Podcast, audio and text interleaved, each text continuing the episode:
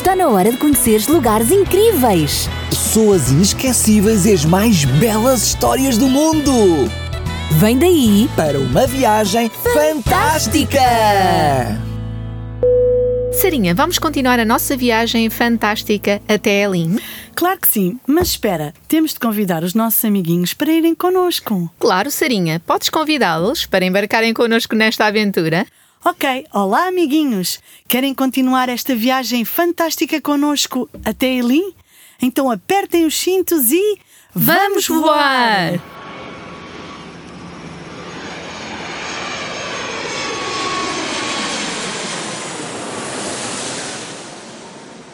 Que bom! Acá estamos a caminho da terra de Elim. Estamos em pleno deserto e deixamos para trás a terra de Mara, de que falamos no episódio anterior. Sim, na terra de Mara, Deus, através de um milagre, tornou aquelas águas amargas em águas boas para beberem. Lembram-se, amiguinhos? É verdade, em Mara Deus supriu as necessidades do seu povo e para isso fez aquele grande milagre.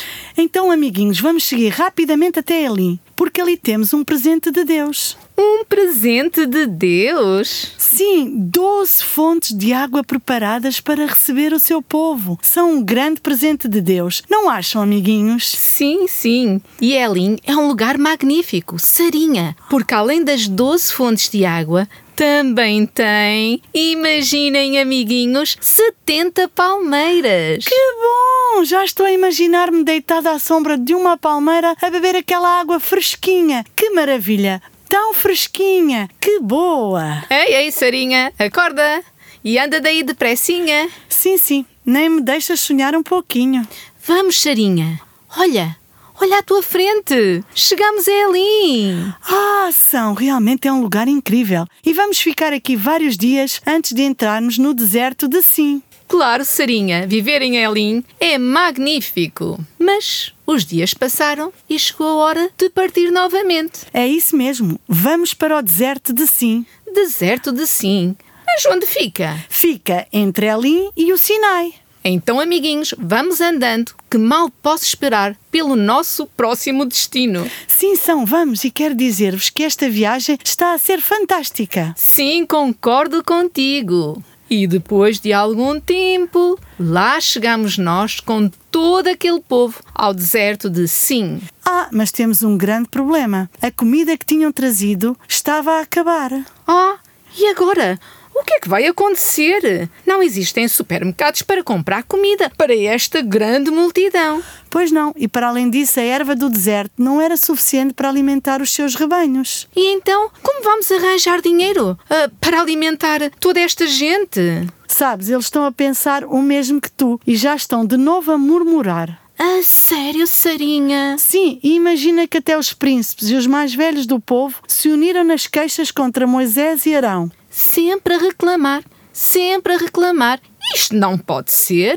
E queres saber o que estão para aí a dizer? Sim, sim, Então abre a tua Bíblia e lê em Êxodo 16, 3. sim. Eu vou ler e ver se consigo imitá-los. Eles estão a dizer: se ao menos o Senhor nos tivesse morto no Egito. E também estão a dizer: lá, nós sentávamos à volta das panelas cheias de carne e comíamos pão à vontade, mas agora vocês trouxeram-nos a este deserto para nos matar de fome.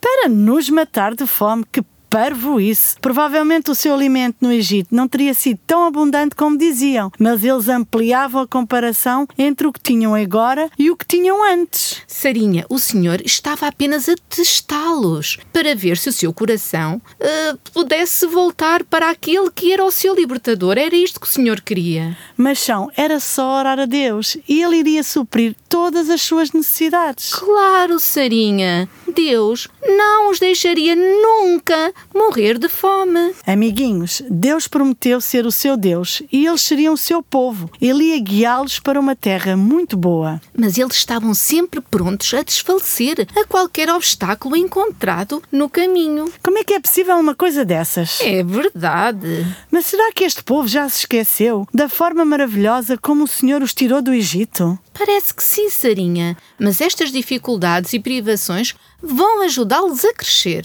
Sim, sim. Amiguinhos, quando tiverem alguma dificuldade, mantenham a vossa fé em Deus e confiem que Ele vos irá ajudar. Sim, têm de se manter animados e suportar algum incômodo que possa surgir e continuar a confiar no Senhor. Eu sei o que eles querem. Sabes, Sarinha? Sim, sei. O que eles querem é que o Senhor esteja constantemente a dar-lhes provas do seu poder. Tens razão. Parece que já se esqueceram da vida dura que tinham no Egito. É verdade. E também se esqueceram de como os seus filhos foram poupados quando o anjo destruidor matou todos os primogênitos do Egito. É verdade, sim. E também esqueceram da forma maravilhosa de como o Senhor abriu o Mar Vermelho para eles passarem. E também se esqueceram que eles passaram o mar, mas que o exército inimigo foi tragado pelas águas. Deviam suportar alguns incômodos e dizer: afinal, Deus fez grandes coisas por nós. E ainda há pouco éramos escravos e agora somos livres. E para além disso, Deus vai fazer de nós uma grande nação. Isso mesmo, eles têm de ter fé, isto é, confiar cada vez mais no seu Deus. Sabem, amiguinhos, esta história da vida de Israel no deserto foi registada na Bíblia e também é boa para nós refletirmos. Tens razão. Nós, por vezes, também reclamamos quando temos de caminhar um pouco mais. Sim, ou até quando sentimos fome ou sede. Não é verdade, amiguinhos? E também reclamamos quando nos sentimos cansados ou quando não queremos sair da cama de manhã, mas não o devemos fazer. É triste viver a vida a reclamar e aborrecer as outras pessoas com as nossas reclamações.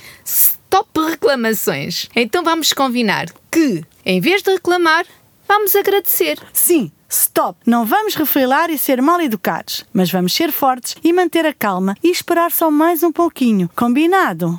Amiguinhos, como é que agiriam se estivessem no lugar deste povo?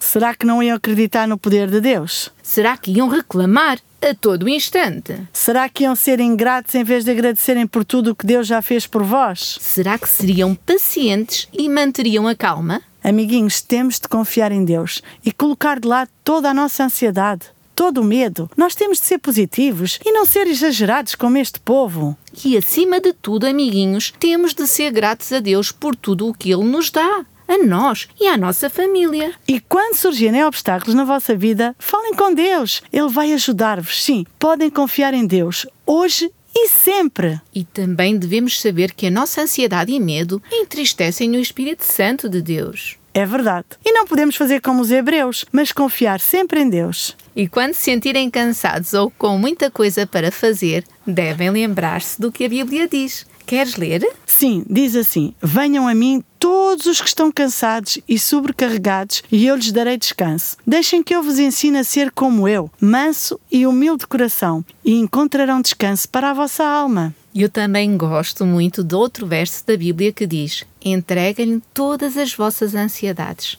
pois Ele cuidará de vós. Deus já fez muito por mim e por ti e por todos os amiguinhos, por isso a nossa fé deve ser forte, ativa e durar para sempre. Bem, mas agora temos de despedir-nos. Adeus, amiguinhos. Grandes e pequenos. Cheinhos ou magrinhos. Que, Deus vos abençoe hoje e sempre.